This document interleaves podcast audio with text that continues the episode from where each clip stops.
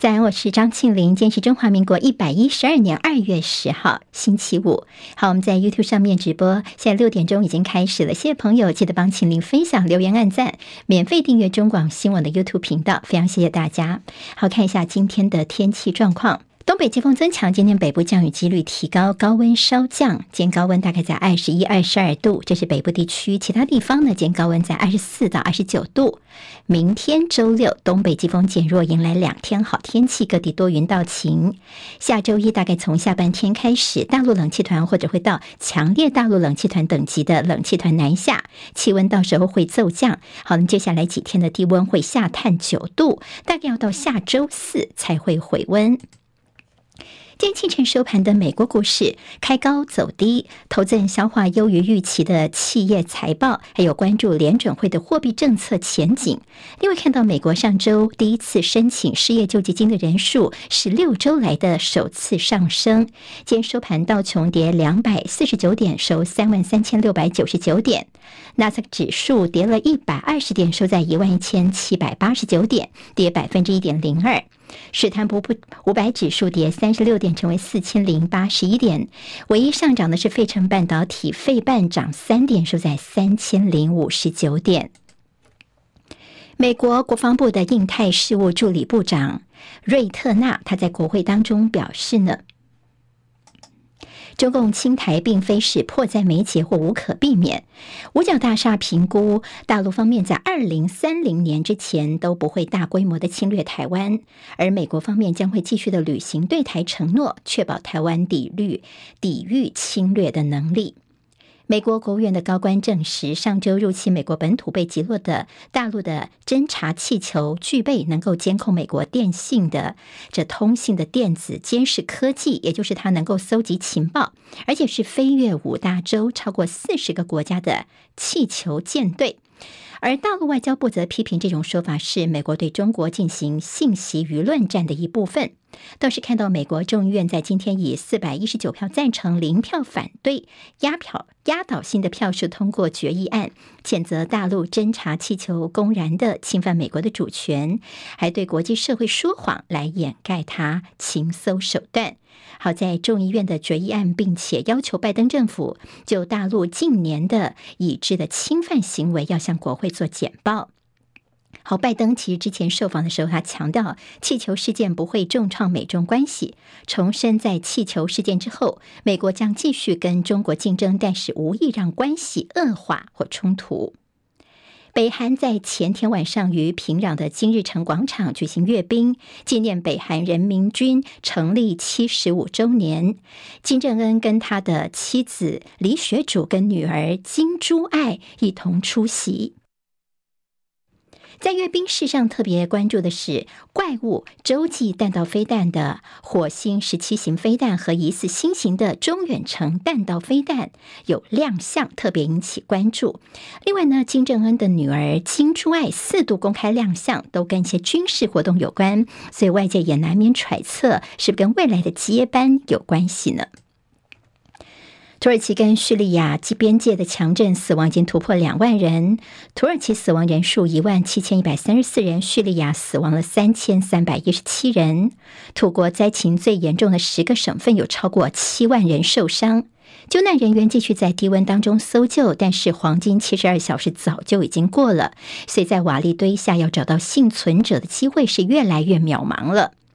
日本的鹿儿岛樱岛南玉山顶的火山口在昨天下午喷发，火山灰喷往高空两公里高。另外，在附近的昭和火山从星期三以来也喷发了三次，所以樱岛火山警戒升高到了三级，限制民众入山。Meta 的发言人证实，遭停权两年的川普的脸书跟 Instagram IG 账号现在已经恢复了。在台北市内湖的瑞光路，今天凌晨发生一辆特斯拉不明原因的冲上人行道，四个人送医，其中在右前座的男子重伤，失去呼吸心跳，肇事的原因在厘清中。好，接下来我们进行十分钟早报新闻，用十分钟时间快速了解台湾今天的日报重点。我们今天先从昨天指挥中心所宣布的口罩令，室内口罩令。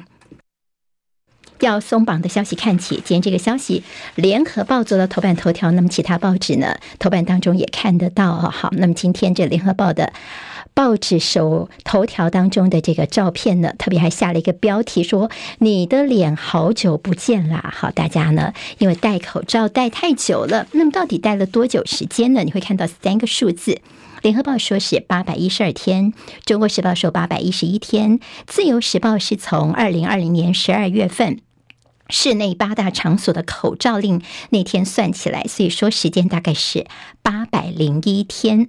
总之呢，现在室内口罩令的松绑是从这个月的二月二十号开始。好，我们告诉大家几个重点，就是呢，在松绑呢，接下来是所谓的类南韩模式，从场所来做区分，强制佩戴口罩的是两大类的场所，一个就是公共运输，另外就是像是医疗照护。好，这两个地方。当然，如果呃你是要强制还是要戴口罩的，但是如果你在这有什么饮食啦、喝水啦，或者是要拍照的需求，你口罩是可以暂时拿下来的。那么其他地方叫做建议或自主佩戴。建议的意思呢，就是四大情境，包括说，如果你是年长啊、免疫力低下、人口呃比较拥挤的地方啊、脆弱族群，跟他密切接触时候，这些都是等于是你可以建议去佩戴口罩。那我们就是一般人来说，室内口罩令是二月二十号，但是呢，其实学校是下个礼拜开学，学校的口罩令、室内口罩令松绑要再晚一点点。什么时候呢？就下个月三三月六号上路，主要是因为在开学前呢，之前有春节的连续假期，那么在接下来又会碰到二二八连假哦，所以担心说在连假之后感染的情况会变得比较几率提高，所以校园的口罩令是要延后到三月六号才上路。但在校园部分，包括了一些呃校教师团体担心会不会到时候呢，嗯、呃，就是自主戴不戴，那到时候会有一些师生的冲突。那么甚至说什么叫做特殊场域，是不是能够界定清楚？学校方面是不是能够有一个全校通用的一个规定哦？就是说呢，不会授权给个别的老师去说，哎，我班上呢必须要戴口罩等，这样会造成一些执行上的混乱。好，我们现在可能讲到是室内口罩令的第一阶段，接下来呢？就是指挥中心下阶段会朝整个口罩全面解禁的方向来做，好，那么这个部分就会类新加坡的做法了。另外，确诊免隔离、轻症免隔离这个方向也是下一个阶段会来做的，大概目标是五月份的时候呢，新冠肺炎等这病要降级为第四级。另外，指挥中心有可能在五月份可以解编，但是什么时候真的能执行还不确定。今天联合报说何时解散的指挥中心叫做歹戏拖棚，也帮大家整理了一下，在过去指挥中心可能呃有一些这个做法让大家觉得有疑义的地方。好，那么四大原因口罩令的松绑，像是因为群体的免疫力已经超过了七成，变异株的威胁降低，民众自主意识提高，还有就是国际接接轨，所以现在室内口罩令要先松绑。台大的黄立明医生倒是特别提醒大家，因为台湾还是属于免疫负债的情况，也就即便是有新冠之外呢，流感、肠病毒等也都还在流窜，所以像流感至少要到三月份，所以他建议大家说，还是口罩要塞在身边哦，随时需要的时候要戴起来。自由时报今天在头版头条是疫后振兴中小企业的。贷款最高三千五百万元，拼业者都能够呃适用啊。那么只有这个税籍登记的行业也是可以申请的，这也是跟疫后经济复苏有关。联合报今天在头版当中，还有在经济日报做头版头条的是，我们的一月份的 CPI 再飙破了百分之三。主计总处昨天所公布的今年一月份的消费者物价指数 CPI 年增率百分之三点零四，这再飙破了百分之三，是从去年七月以来的再见三字头，主计总处说呢，其实是因为今年的春节是在一月份，春节采购需求啊、旅行团费啦、住宿啊、车资啊、蔬菜类的上涨等等，所以才有这样的一个情形。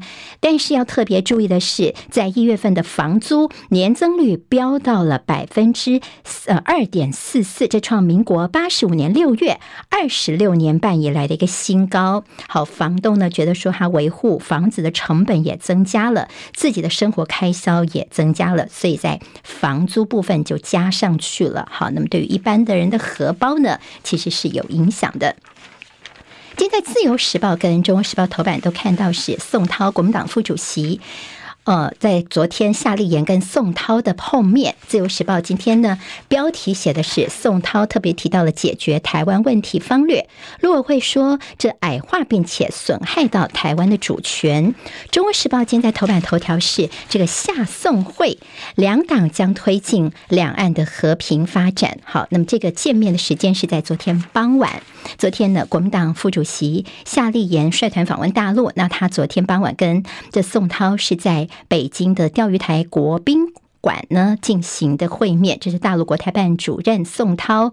那当然谈话有非常多的一些内容哦，像是新华社也特别说，宋涛表达了九二共识，反对台独，那么并且说呢，将会深入贯彻这个中共二十大精神跟新时代党解决台湾问题的总体方略。好，我们的陆委会呢，于是就跳脚了。那么说呢，这是企图侵害中华民国的主权，矮化台湾了。那么，并且呢，是说这国民党方面跟共产党是在互相呼应。学者说，国民党你根本就是敌我不分，误导国际，是不是有些勾结的嫌疑呢？今天在《旺报》的头版头条是提到了美国的财长叶伦。好，我们知道之前美国在气球事件之后呢，他们的国务卿布林肯是取消了访问大陆行程，但是叶伦财长还是会继续到访问这个大陆。那北京则是说，哎，欢迎，这似乎是递出了一个橄榄枝，代表说美中之间的关系呢，其实并没有想象中的那么差。《中国时报》今天在头版有提到说，美国的商务部长雷蒙多，好，雷蒙。多呢？他在去年曾经多次示警说，美国对台湾所生产的晶片太过依赖了，他觉得非常的担心，会影响到美国的国家安全。所以呢，今天的焦点摆在在三月份的时候，他们要去哪里？去印度。去印度呢，他们会。带一些美国的执行长去访问印度，讨论美国跟印度在半导体晶片制造方面结盟的事情。好，美国跟印度最近是频频招手。还记得在上个月底的时候呢，那么印度的总理他也曾经率团访问美国，那么双方也宣布启动了美印关键和新兴技术的倡议。好，现在在半导体部分呢，美国也向印度来招手了，这也是我们接下来要关心的。好，我们看到了梁文杰，这是谁呢？之前民进党啊，那么在参选台北市议员，结果失利的梁文杰，他的最新身份是陆委会的副主委，他才刚刚上任。那他昨天呢，特别跑到了跟记者来，呃，在一个呃做的就说明啊。那么其实，在他担任这个议员期间的时候，他曾经批评台北跟上海的双城论坛。他说呢，哎，这个双城论坛应该要取消才对。后来他现在变成是陆委会的副主委之后呢，呃，台北市前市长柯文哲其实就有跟梁文杰说，梁文杰，你是不是干脆呢应该要取消两岸之间的一些交流呢？那么你不要双标啊。梁文杰昨天倒是做了一个说明，他说啊，我现在进入了政府单位呀，我要考量到两岸之间各方面的交流的需要。那他并且说呢。因为台湾跟大陆之间的这个方方面面的交流跟经贸需要也是非常重要的。不过他说：“哎呀，我还是站在为台湾利益发声这个角度呢是没有改变的啦。”好，梁文杰的所谓双标改口，今天在《旺报》啦，还有今天在呃《联合报》呢，其实都有一些大幅的报道。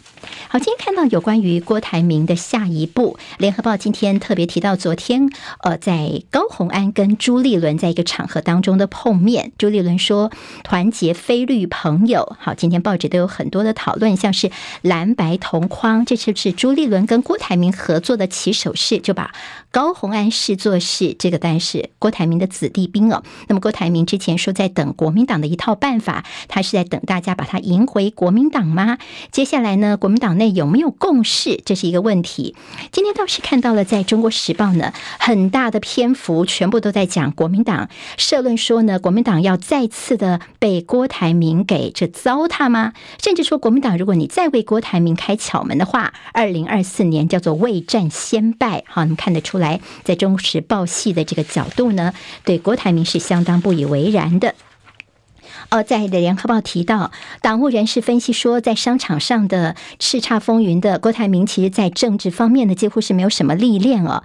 那么，毕竟不是用霸气、用钱就可以解决的，在政坛上呢，诡谲多变的很多的一些问题。好，另外，在国民党内现在的所谓的三角竞合，目前还没有解答。一个就是侯友谊呢，呃，等于是鸭子划水；郭台铭等于是泪表态。另外，总教练朱立伦不排除上场救援。现在大。大家都在等，《自由时报》也说，谁战二零二四？侯郭是高来高去，到底是玩哪招呢？郭侯朱现在都在等，大家也都看得到了。好，《中时报》今天提到是在国民党的。呃，在大安区方面呢，罗志强今天呢，应该是宣布要参加大安区立委的党内初选，那由高金素梅担任他的荣誉主委。另外，王世坚呢也表态要选立委，他可能会挑战无党籍的林长佐吗？经济日报今天谈到了证交税收减六成，达到了十三黑，还有 CPI 飙破百。呃，百分之三。工商时报则提到了这样的一个呃六张寿险百亿神单，大家可以参考一下。好，这就今天的十分钟早报新闻，我是庆玲，下礼拜再见，拜拜。